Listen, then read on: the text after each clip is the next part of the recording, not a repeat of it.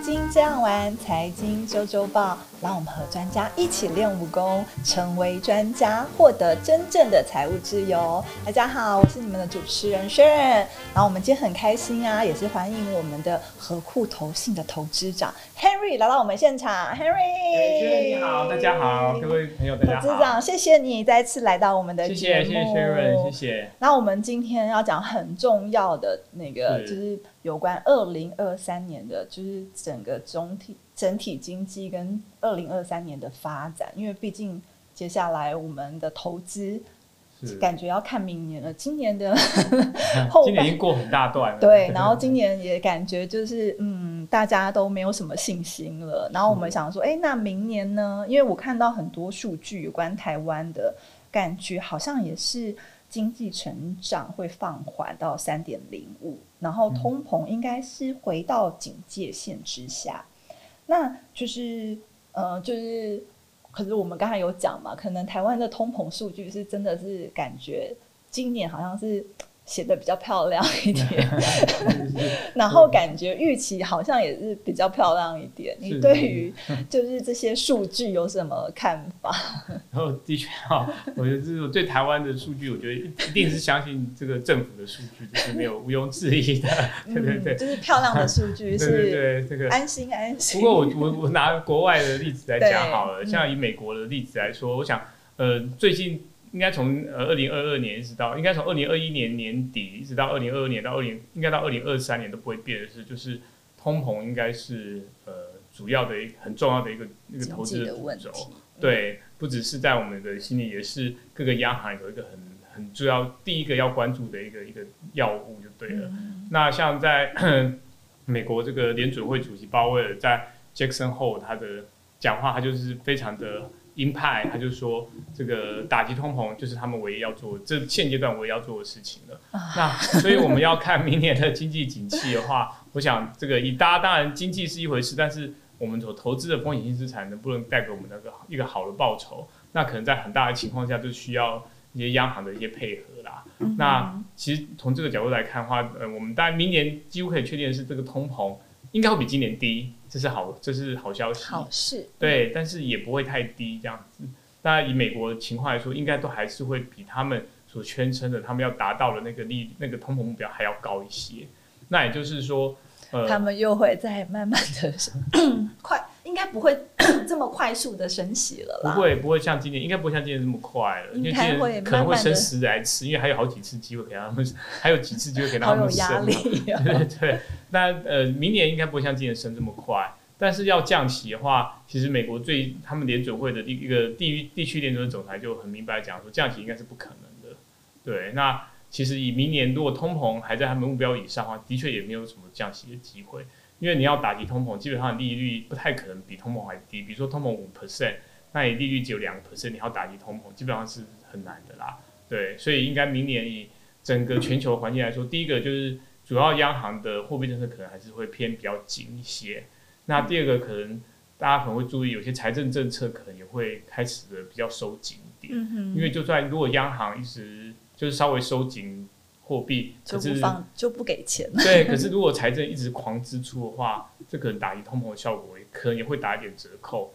所以可能货币财政上可能都会需要稍微跟过去几年比起来，可能会踩一些刹车这样。嗯所以明年的这个整个投资环境可能还是会比较呃比较偏向一些相对比较保守的一样一个一个看法这样子。对。那我可以 问说，那谷底在什么时候？哦，这个当然就是要看他们打击的这个成效如何这样子。那目前都很难讲。因为像联其实联准会应该是世界上这个最有权势，然后它资源最丰富的央行，它其实，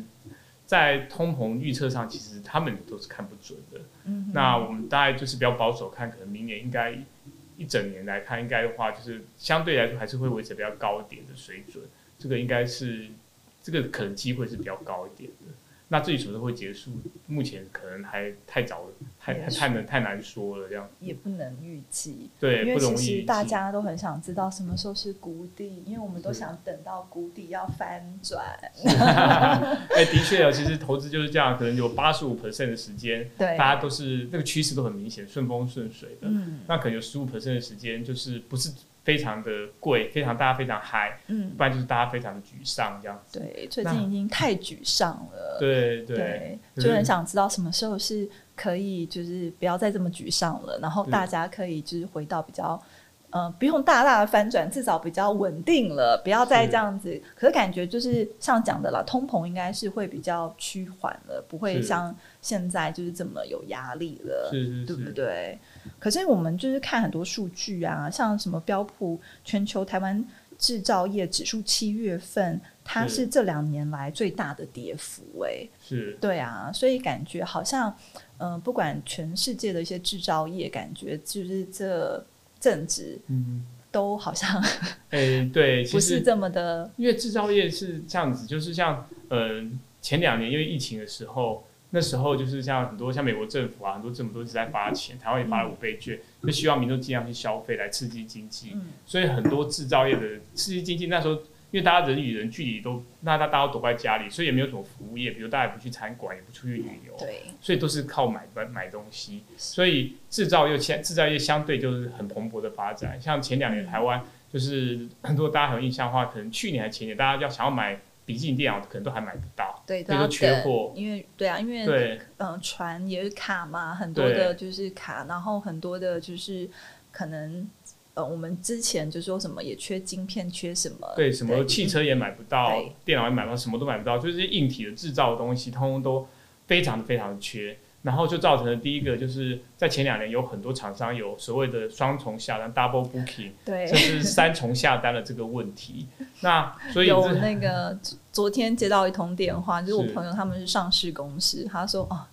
现在库存好可怕，对，所以 这个就是去年太多，因为怕缺货、缺工、缺料、缺货。对，就一直拼命的 booking，然后嗯那个一层一层从下游一直往上的，一直 double booking，可能嗯，最下游是 double booking，到再上一层就变成 triple booking，就一直所以那个 booking 上前。半年的数据都很漂亮。对，然后其实接下来，哎，发现到终端，发现哎，消费者好像已经买够了。嗯买够第一个就是政府也不再花发钱给他们去花了，第二个就是他们也的确买很多了，该买都买了，不该买的也买买了，了。全部都买光，所以他们暂时也不需要这些东西了。嗯，可是这些他们的订单，这东西还有迟滞啊，就是消费者不买，一直到传递到生产端，可能有几个月，一段一段几个月，可能甚至半年的一个迟滞，那就造成了很多生产制造业他们的库存压力就变得很重。嗯那以台湾来说，台湾很多也是电子业为主嘛，出口很多是电子业为主，那电子业的库存也有很多是有时效性的。对，就是可能对你最新今年最新型的机型到了半年之后，就是 可能就不是那么新型了。对但是明年那就更惨，一定淘汰了。所以这个大家压力都非常。制造业，我想不止台湾哦，包括中国很多其他地方，制造业的最近是表现是比较差一点。那以欧美来说，反而服务业相对好一些，因为大家开始走到户外疫情感觉真的是慢慢要到尾声了。因为我很多嗯朋友他们在国外，他们说哟有疫情吗？是啊，早就不戴口罩啦、对，对就是说哎、有疫情吗？我可能每个月都得过，我自己也不知道吧。是是是，他们已经很习惯共存了。对对，所以我觉得这个呃制造业，像台湾这种出口制造业，其实可能也是会有一些压力啦。对压力很大。可是最近就是呃美美元一直升嘛，就是现在的那个汇率来到一个新高点。那你对于就是汇率的状况，你有什么看法？哦，就呃，就我讲美元好了。嗯人家说美元的汇率都很有名，就是个微笑曲线嘛，嗯就是呃，在经济很衰退的时候，美元大家会要去避险，就去买美元。那经济非常好的时候，那可能美国开始升级要打压，把经济把它冷却一点，诶，就像有点像现在，可是现在算是经济没那么好，可是还是必须要冷却，因为有通膨的问题，这时候美元会变比较好。嗯那中间就是呃平平的时候，美国没有经济没有特别好，这时候美元就会通常比较弱。那目前看起来的话，以这个时间点看，美国应该还是会第一个，它跟其他主要的货币比起来，我说主要货币可能就是主要是欧元跟比如说像日币这些比起来，哦欧元最近跌跌的也很对，因为欧洲它问题非常严重，其实为战争对又战争原物料的能源、嗯。原物料，然后呃，我觉得欧洲有可能在第四季，就是第四季有可能，就二零二二年第四季嗯。有可能会有经济上的一些问题，嗯。而且这也甚至它明年的通膨，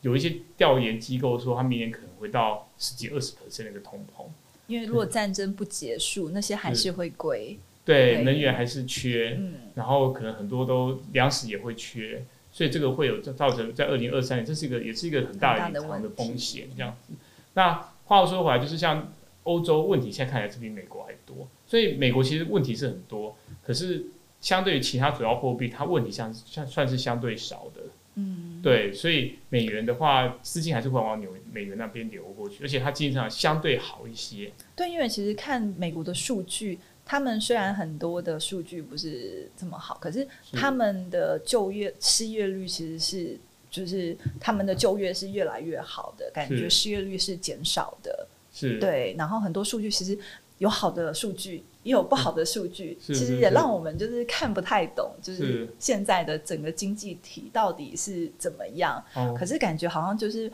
二零二三年其实是也没有这么的乐观。对，其实呃，你刚刚讲到美国就业数据，其实看起来还不错，对，可是事实上它有一些细项看起来也没有那么的好了，看起来也是有点走弱的感觉。嗯那其实这个呃，其实联准会啦，它其实它有刚有提到，它也很明白的讲，抗通膨是它目前的唯一药物。嗯，其实它有一个不想讲的秘密，就是它也希望美国的就业环境不要那么的好，因为因为工资成长对通膨很嗯。通常都是被工资拉升推升的是最、最容易的，所以如果就业还是那么的火热，大家都缺都缺工的很严重的话，那表示通呃工资就下不去，那通膨就会持续维持在高点。对。可是年底他们要选举了，哦，其实我之前看他是说，其实美国应该选举应该比我们早一些吧，十一月，十一月对，其实他们大概已经放弃了这个这一次的选举了，因为已经没救了。对，但是他希望说未来，因为未来就在呃明后年总统大或者明年的选举，会能够在借由这一两年努力，能够扳回一城这样子。其实很年初的时候，我有跟同业聊，我也是跟他年初就是一月的时候，我就、我就认为说联准会今年应该会一直升息这样子。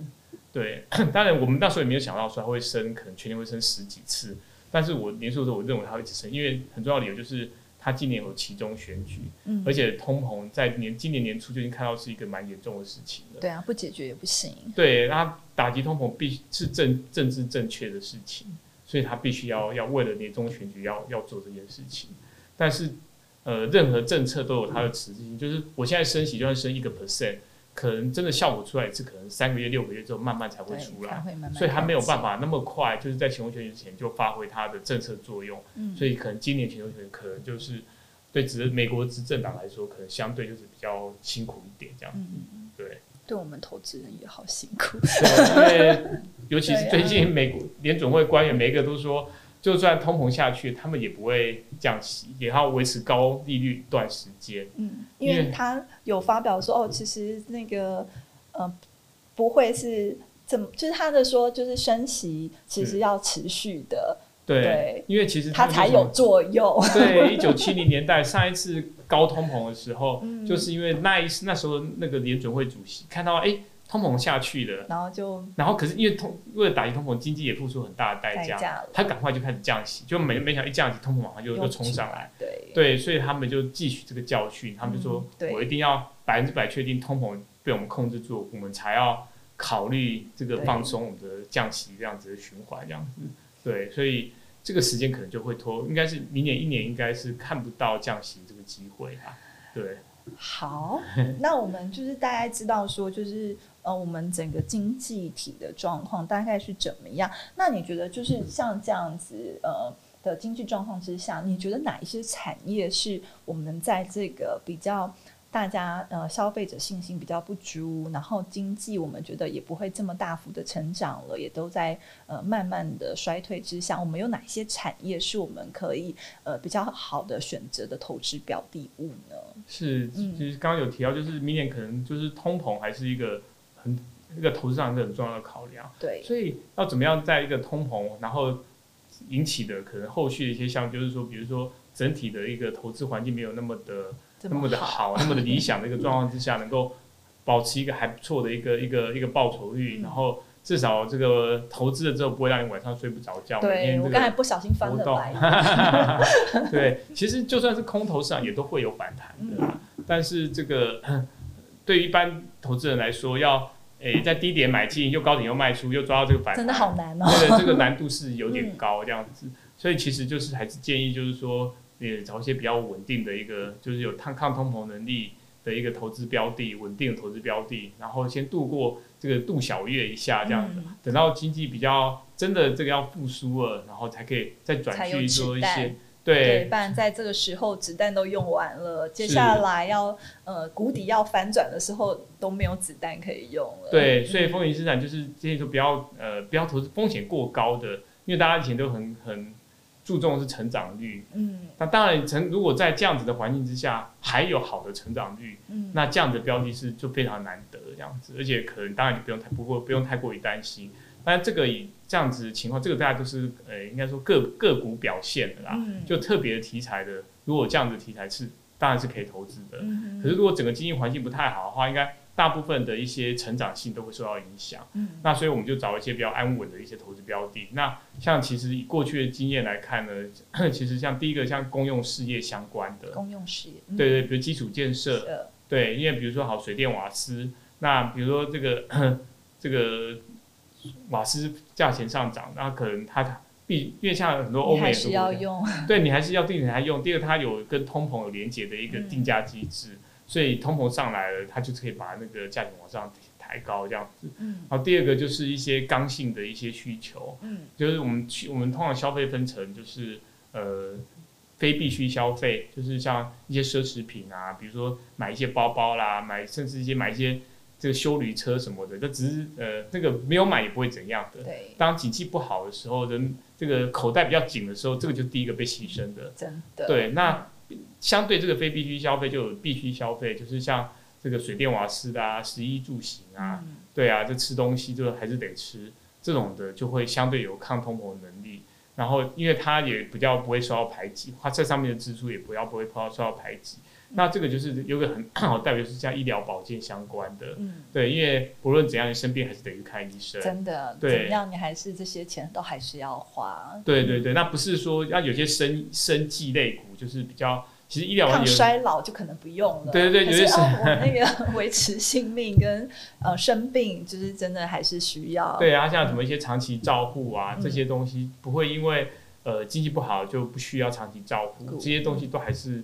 对，有这个抗体系循环、抗通膨能力，我觉得这个可能就是大家可以去考虑，可以多做一些资产配置的一些对一些标。这些就是比较像我们讲的，就是不管在什么时候，它就是比较稳定成长型的嘛。是。那如果你觉得就是呃，在这个环境有些什么比较看好的产业呢？就是可能现在大家可能觉得说，哎。呃，还好，可是接下来也是未来的趋势，它可能就是一个成长型的投资。是，其实我觉得这个要讲到投资人的他的投资的预计的投资的期间，如果你可能你可以忍受，比如三年五年之后，你现在投投钱进去，三年五五年之后你才把它你才收割的话，那可能就可以找一些比较具有确定的长期的趋势的题材。嗯，那如果你买了之后，可能觉得哎，未来一年我在一年内我就要我就要收割了，我就要把它卖出，那可能就比较不那么适合长期的，因为三年五年后，我想这个这一次经济循环低点应该就过了。对，那可能那时候三年五年后卖，你可能现在虽然这个未来可能一两年可能会相对会比较辛苦一点，嗯，可是等到三年五年后，你呃时间到了，它可能就马上就涨回它的，因为它是个长期确定的趋势。那像这种趋势，我想就是现在知道像。这种 AI，它电动车这种东西，人工智慧的这个就是一个长期的趋势。对，这个不会因为景气的循环，就算景气循环往往下走，还是这方面投资还是很多。那只不过可能因为它这些相关的一些标的，它可能的贝塔就是它的波动性可能比较大一点，所以可能在未来一两年，如果景气不好，行行情不好的时候，可能会受到比较大的影响。但是如果这个趋势又回来，这个景气又反转向上，它就会在快速成快速的再成长回来这样子。那如果你的投资标的是投资区间比较短的，可能说半年和一年，甚至一年多两年的，你希望就是也不要想太多，就是随时你都可以，甚至可以想随时都可以变现的、稳定的、睡得很好，不用随时 check 你的 投资组合，哎，怎么今天赔很多，你会心惊胆战的。那可能就是买刚刚我投资稳定稳定型的投资这些标的这样。嗯嗯，对。对啊，就像我们讲的，其实，呃，接下来感觉是明年也不会太好。可是其实，呃，我们也知道说现在已经是慢慢在下修了，所以其实，在下修的同时，呃，慢慢的定期定额的去做一些呃。接下来有稳呃未来的趋势或者是稳定型的，其实都会在呃长期的投资是都好的吧？因为现在已经毕竟跌这么多了，就像我刚才就是自己讲说，我其实很多都投资都跌了差不多一半了。是，那我现在可以就是再拨一些呃。就是一些资金出来，在呃定期定额的投资一些呃接下来我们看好的产业，然后有些呃就是像我们投资有些组合是一些放在一些稳定配股配息的，嗯，现在应该也是一个好时间点了吧？其实我觉得，如果你这个你确定这个趋势是长期趋势对的，嗯，那定期定额是一个很好的一个投资方式，嗯，因为就是可以分散风险嘛，而且当它跌下来的时候，你就可以买更多，对，你就捡便宜买更多。那但是我觉得说，呃，投资人也不要太过于这个自信，说要去猜低点在哪里。因为我其实看到数据说，哎，可能呃，明年的第四季会不会是低点？对对，当然是有可能的。但因为可能因为通常风险市场都会提前反应，如果大家到明年第四季觉得，哎，后年。已经会好了，那可能明年真的在第三季、第四季就开始反应了。对，但是其实真的有一句，然后你还没投资，它就又涨涨起来了。哦，对，这当然都可能。好难。对，因为可是低点高点都是事后才知道的。嗯。对，所以呃，如果这个这个要去猜，当然是也是蛮有趣的事情啊。但是就是也不要赌太大，这样子就是稳稳的。我觉得呃，就是 好的标的定期定额扣它，我觉得就是不要太担心这样子。对，好的。选择好的趋势，然后好的标的，定期定额。毕竟我们钱越存会越薄，那我们这样子分散风险、分散的投资，然后选对好的标的物，选对好的投资方向，相信就是接下来抗通膨很重要的一门功课跟 一门投资的学问了。是是是，尤其呃，二零二年可能就是大家看到市场有上涨涨涨跌跌的，可是像。像欧美很多股很多公司，它的可能获利下修都还没有，看起来这个整个循环都还没有走完这样子，嗯，所以有可能还有最后可能还是有一些空头的机会在，对，那空头机会在就是你不用想太多，如果定定额的就继续扣它这样。子，对，只要趋势是对的就不用太担心，对，那也不要这个事前就去猜说，哎，已经跌这么多了。可以下 可以可以 show hand 的，对，我们可以多放一点了。对对，其实也也是，我想在一定程自己要也要衡量自己的投资的一个资金的配置。投资不是赌博，所以我们是投资，不要去赌。是啊是啊，的确是这样子。嗯，要保存好自己的本金是很重要的。对，就像你说的，巴菲特说的，就是不要亏钱。对对对，就是是他骗稿费。说第一条原则是不要亏钱，第二条原则就是不要忘记第一条原则。所以他是在骗稿费。真的，因为这也是投资人最大的目标，就是不要亏钱啊。是，其实要赚钱啊。但是其实有投资，如果你呃你的出发点就是说我一直看着我这个可以赚个，比如一倍、两倍、五倍、十倍的。跟你一开始的出发点就想说，哎，其实我不要赔钱，你的整个投资的一个选选择就会不一样，想法会不一样。那当然在。比较多头市场，你可能可以采取第一个想法，就是我都一直往上看，就是有哎有可以可以赚多少，一直在想这样子的，有梦最美，就是不要赔钱。对，但是如果在比较景气比较不混沌不明的时候，可能你可能采取第二个比较防御型的想法，或许是会比较适合一点这样子。对，不过大家不用太担心啦，就是空头市场也会有多头的时候，就是会有涨涨跌跌这样子。对啊，其实很多的人都说，其实呃投资都是要。看多，因为毕竟每一年的其实都是在呃，不管是怎么样的循环，都是往上走的，因为毕竟都是那个曲线，是是长期都是往上的，是会在往上走。所以就是说，定期定额其实好的去东西，定的不要停它，因为长期来说，应该如果没记错，美股以美股来说啦，应该是七八成时间是往上涨的，一年来说，所以就是说，我们基本还是看多，但是如果有。呃，进球看空里的话，我们可以稍微保守一点，但是也不要说完全缩手，也不要这么的悲观。对，我觉得也不需要，像人生还是要乐观才对，还是要好好吃饭，好好睡觉。没错，没错，没错，这样。对呀，谢谢投资长，让我们呃知道说明年大概是会是什么样的趋势，然后也教我们怎么样就是安心的投资，然后呃快乐的投资。谢谢，谢谢您，谢谢，谢谢，谢谢。